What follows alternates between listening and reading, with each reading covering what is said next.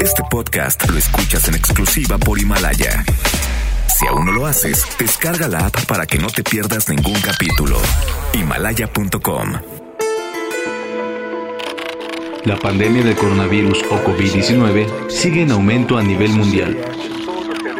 Científicos y especialistas de la salud unen fuerzas para enfrentarlo. Estamos ante el reto global más importante en mil años. Lo que estamos eh, buscando con esta medida es que no haya contagio y que no se nos presente una situación de emergencia que nos sature los hospitales. Son 1.215 casos confirmados, así también se suma una nueva defunción para una totalidad de 29. Cuando salgamos de esto, que vamos a salir, voy a convocar a abrazos y a besos al Zócalo y a todas las plazas públicas. Los efectos del COVID-19 en el mundo. El mundo superó ya los 900.000 contagios del coronavirus. Estados Unidos rebasó ya los 200.000 y es el país con el mayor número de ellos. Italia reportó más de 700 fallecidos en un día, mientras el Reino Unido se acerca a los 500 decesos en las últimas 24 horas. Éramos muchos y parió la abuela reza el dicho popular. Organismos internacionales alertan sobre una crisis alimentaria de proporciones planetarias por perturbaciones derivadas del COVID-19 en el comercio y las cadenas de suministro. En el mundo del deporte se cancela por primera vez desde la Segunda Guerra Mundial el torneo de tenis de Wimbledon y la Champions del fútbol europeo en suspenso. Guayaquil, Ecuador, vive un drama dantesco. Los ciudadanos no saben qué hacer con sus muertos y algunos cadáveres están regados en las calles de la ciudad. El secretario general de la ONU, Antonio Guterres, de plano hizo un llamado de urgencia. Estamos avanzando lentamente en la dirección correcta, pero tenemos que acelerar y hacer mucho más si queremos derrotar al virus y si queremos apoyar a la gente. Esto no es una crisis financiera, es una crisis humanitaria. Lo que hace falta es una respuesta multilateral, general y coordinada a gran escala que alcance al menos el 10% del PIB mundial. Los países desarrollados pueden hacerlo por sí mismos y algunos ya lo están haciendo, pero debemos incrementar masivamente los recursos disponibles para el mundo en desarrollo. Y aquí en México son ya 1.378 los contagios y 37 los fallecidos. La Ciudad de México encabeza la lista de las entidades con el mayor número de ellos en contraste con otros líderes mundiales que han anunciado apoyos para evitar la crisis económica que se avecina, el presidente López Obrador hizo oídos sordos y dijo que no habrá apoyos para nadie. A ver, es muy sencillo. Si decimos que no se pague el impuesto sobre la renta o que se reduzca, ¿qué va a significar eso? Menos ingresos, menos recaudación. ¿Y de dónde vamos a sacar para darle a los adultos mayores? Para darle a las niñas, a los niños con discapacidad, para darle a los campesinos, para otorgar créditos a las pequeñas empresas familiares. Por cierto, ni el coronavirus detiene la violencia en México. Marzo del 2020 pasará la historia como el mes más violento desde que se tiene registro. Más de 2.500 muertos. Estas son las recomendaciones de los expertos. La entrevista. Suman 234 los casos confirmados de COVID-19 en la Ciudad de México, así como 517 sospechosos y 8 muertos. Se teme se convierta en el centro de la pandemia en nuestro país. Para detallar las acciones que está llevando a cabo la Secretaría de Salud Capitalina, platicamos con su titular, la doctora Oliva López Arellano. ¿Qué ha hecho la ciudad frente a la evaluación permanente que se tiene sobre la, la, epidemia y sobre el comportamiento en la zona metropolitana? Esto es muy importante decirlo. Nuestra ciudad forma parte de la zona metropolitana y en la Ciudad de México somos 9 millones de habitantes más 5 millones de los estados que conurban con nosotros que permanentemente usan, vienen, trabajan en la ciudad. Entonces estamos hablando de una población que tiene una enorme concentración que produce grandes aglomeraciones, que tiene movimientos muy acelerados en términos poblacionales y por lo tanto la epidemia la hemos estado dimensionando en esta perspectiva bajo las directrices generales de la Secretaría de Salud del Gobierno de México y los protocolos internacionales en la lógica que ha marcado la OMS, la OPS, pues hemos venido haciendo una lectura particular para la ciudad en términos de la velocidad de la propagación, de los riesgos de la epidemia, de los picos epidémicos y en esa perspectiva se han tomado un conjunto de acciones no de ahora, sino desde hace por lo menos dos meses, dos meses y medio, que se ha estado trabajando para afrontar los distintos escenarios de la epidemia. Doctora, ¿cuándo será el pico de la epidemia en la Ciudad de México?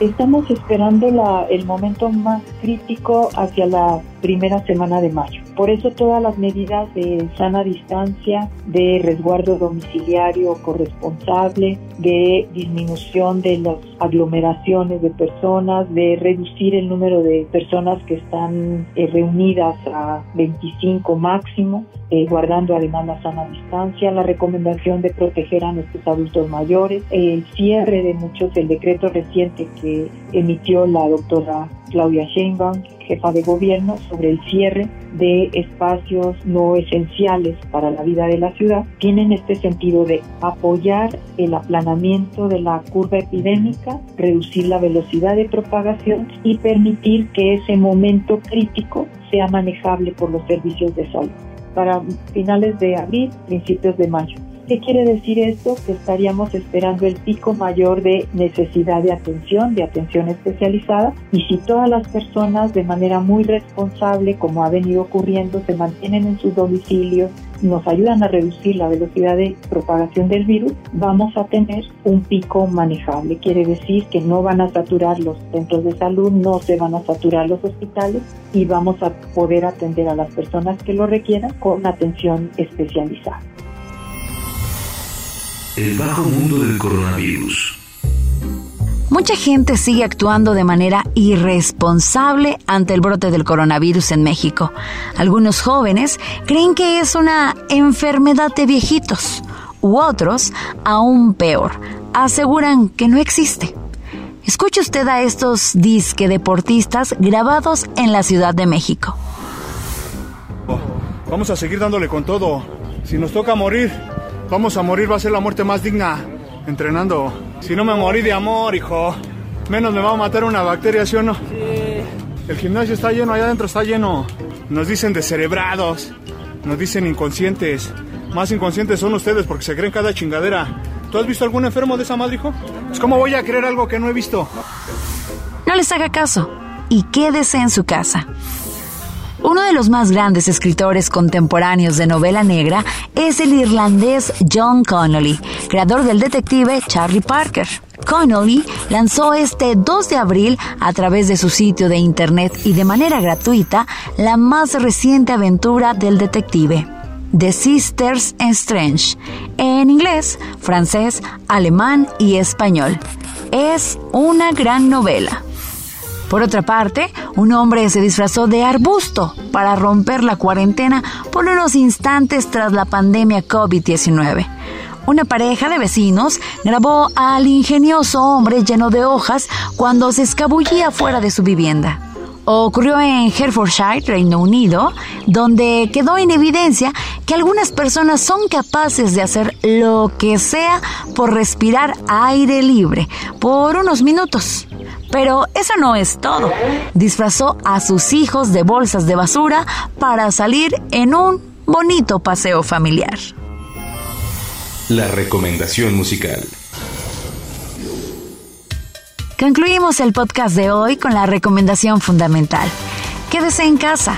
Hay que aplanar la curva y no permitir que se colapse nuestro sistema de salud. Así que, si tiene que salir, cumpla con los protocolos de higiene no exponga a sus seres queridos. No, no es una enfermedad de viejitos. cualquiera puede ser su víctima. Les dejamos con Always on My Mind, una balada conocida con muchas versiones. Las más conocidas son Gwen McRae, Brenda Lee, Elvis Presley, Willie Nelson y BJ Thompson. Pero hoy optamos por la de Pit Shot Boys del 87. Nos escuchamos mañana con un podcast nuevo para permanecer con la mejor información sobre el COVID-19. Y les recomendamos no perderse los especiales semanales sobre la pandemia. Quédese en casa. Solo juntos podemos salir adelante.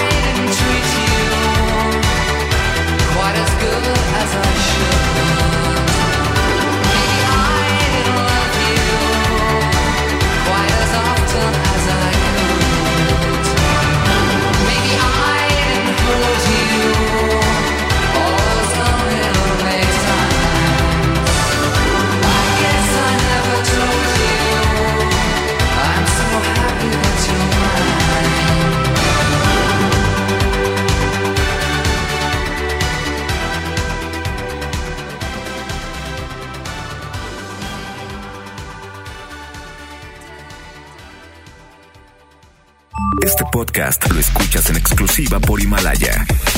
Si aún no lo haces, descarga la app para que no te pierdas ningún capítulo. Himalaya.com